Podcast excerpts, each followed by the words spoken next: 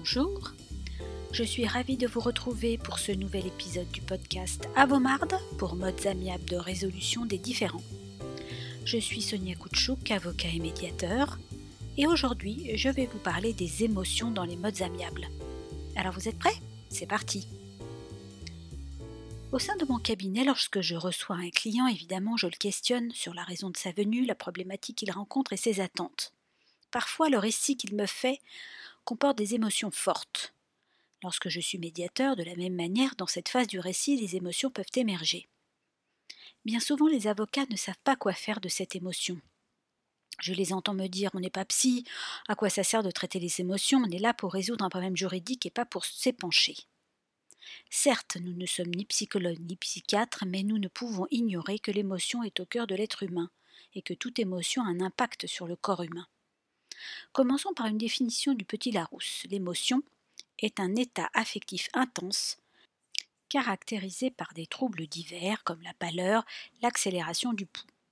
Il y a donc bien une réaction physiologique, le cœur s'accélère sous l'effet de la peur, la respiration se fait plus rapide, les pupilles se dilatent.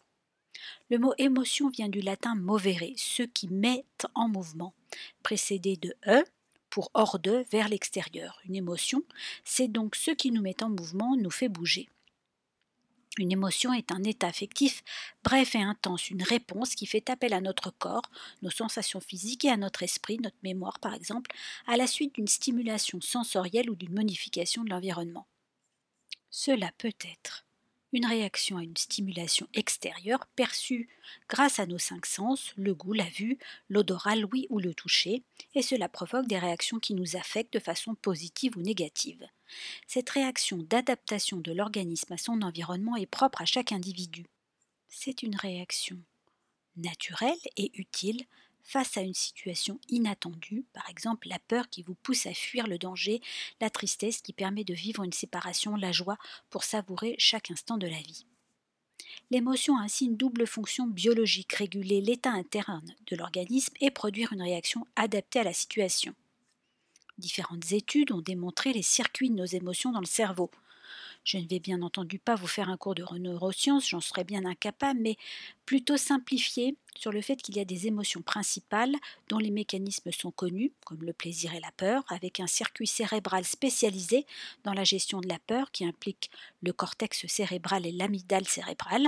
Ce système est aujourd'hui appelé le système de punition et un circuit cérébral spécialisé pour la gestion du plaisir et de la motivation qui implique les aires cérébrales comme le noyau accumbens ou le cortex cérébral et ce système est appelé le circuit de la récompense. Comment peut-on classer nos émotions? C'est Paul Ekman, en 1984, qui les a réduites au nombre de six le bonheur, la tristesse, la peur, la colère, la surprise et le dégoût. Ce sont des émotions dites simples ou primaires parce qu'elles s'accompagnent d'expressions faciales ou de gestuelles universelles, quelle que soit l'empreinte de l'éducation ou de la culture. Elles s'organisent dans les liens qu'elles contribuent à créer grâce aux réactions et aux réponses qu'elles suscitent chez les autres. Ces émotions sont souvent en rapport avec l'activation du cerveau limbique ou émotionnel. Il y a par ailleurs des émotions sociales qui sont plus complexes. Elles n'ont pas de pertinence en dehors du lien, elles naissent dans le lien qu'elles contribuent ensuite à orienter, à moduler, à modifier. Elles sont souvent dites secondaires, étroitement associées au processus cognitif. On peut citer l'admiration, la gratitude, la jalousie, l'envie, le mépris, la culpabilité ou la honte. Par leur nature même, elles peuvent être complètement dissimulées. Pourquoi est-ce utile en mode amiable dans le cadre d'un conflit, il faut pouvoir écouter et accueillir ses émotions. Par exemple, dans le cadre d'un divorce, vous pouvez éprouver de nombreuses émotions, vous pouvez passer par toute une gamme de sentiments, la colère, la peur, la jalousie, l'angoisse, la tristesse, l'incertitude, la culpabilité, la honte, la solitude, le soulagement, l'excitation, l'espoir et même le bonheur. L'avocat formé, tout comme le médiateur, utilise donc les outils dont je vous ai parlé, l'écoute attentive, active, qui nécessite concentration et empathie. Écoutez l'autre, attentivement et de façon non directive pour instaurer confiance et respect avec l'interlocuteur afin que ce dernier s'exprime en toute liberté sans crainte de jugement hâtif et sans pression. Comment cela fonctionne dans mon cabinet? Eh bien justement, je questionne mon client pour l'aider à mieux formuler son besoin, son intérêt ou sa préoccupation. Je ne plaque pas d'idées préconçues sur ce qu'il me dit pour écouter sans a priori. Dans le cadre des négociations que j'entreprends en mode amiable, je fais une place toute particulière à cette phase. Parfois, la consultation d'un avocat est déjà difficile et parler de son problème délicat, voire douloureux. Cette écoute permet aussi d'éviter tout malentendu sur ce que vous voulez, vous, le client. Parfois, il faut creuser bien au-delà de ce qui est dit pour comprendre quel est le besoin sous-jacent. Évidemment, le médiateur formé aux outils comme l'écoute active et dans ce rôle aussi questionne. Si je suis médiateur, je reçois des informations importantes, un ressenti, et le médium ou médié me transmet sa sensibilité et j'essaye de lui transmettre empathie, bienveillance et écoute. Je cherche à me mettre en position de distanciation face à ce qui se dit, tout en accueillant les propos de mon interlocuteur, et parfois cela se passe par le fait de l'aider à mettre des mots sur ses émotions. Il ne faut pas avoir peur de nommer les sentiments, les émotions que nous percevons, surtout quand elles ne sont pas énoncées clairement. Si nous les laissons dans le non-dit, nous les retrouverons sans cesse durant la médiation ou les autres processus amiables, jusqu'à ce que cela devienne une cause d'interruption, d'abandon du processus en cours.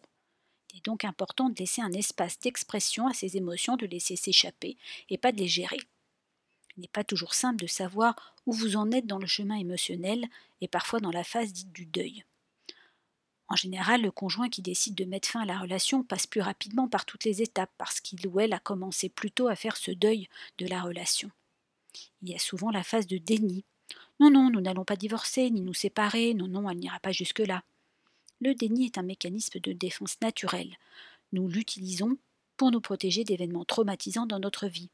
Avec le temps, le déni peut se transformer en acceptation. Il y a aussi la colère. Tout est de sa faute. Là encore, c'est une réaction normale à la fin d'une relation très importante dans votre vie. Mais si la colère vous submerge, il peut être nécessaire de demander de l'aide, cette fois un psychologue ou un psychiatre. Le point de vigilance concerne les enfants qui doivent être mis à l'abri du conflit et des réactions de colère. S'il y a mise en danger, bien entendu, la priorité est la sécurité, et s'il y a des menaces, il ne faut pas hésiter à appeler la police ou la gendarmerie. Peut y avoir aussi une phase de négociation ou de marchandage. Si tu restes, je vais faire des efforts, je vais arrêter de boire, je vais arrêter de te critiquer. S'il y a une volonté réelle, une aide extérieure avec un psychothérapeute peut être utile, mais à défaut, cette tentative est souvent infructueuse. Et puis il y a aussi la phase de dépression, avec des idées noires constantes, des angoisses, vous vous sentez coupable, bon à rien, pessimiste. Cette phase est délicate et il faut en parler à un médecin, un psychologue ou un psychiatre. Et enfin, il y a l'acceptation, même si la séparation ou le divorce ne vous réjouit pas, vous l'avez accepté et cela permet de passer à la phase de construction d'une nouvelle vie. Vous l'avez compris, les émotions ne sont pas faciles, ni à exprimer ni à traduire, et en tout état de cause, il y a une crainte légitime de la part de celui qui la reçoit de bien la comprendre et de bien l'utiliser.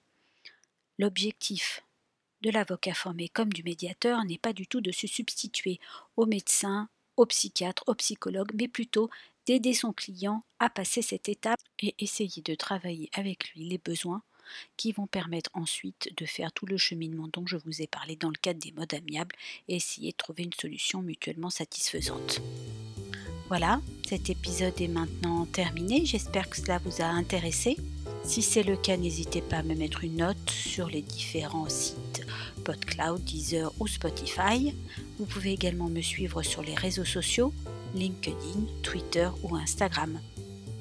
Merci, à bientôt pour un nouvel épisode.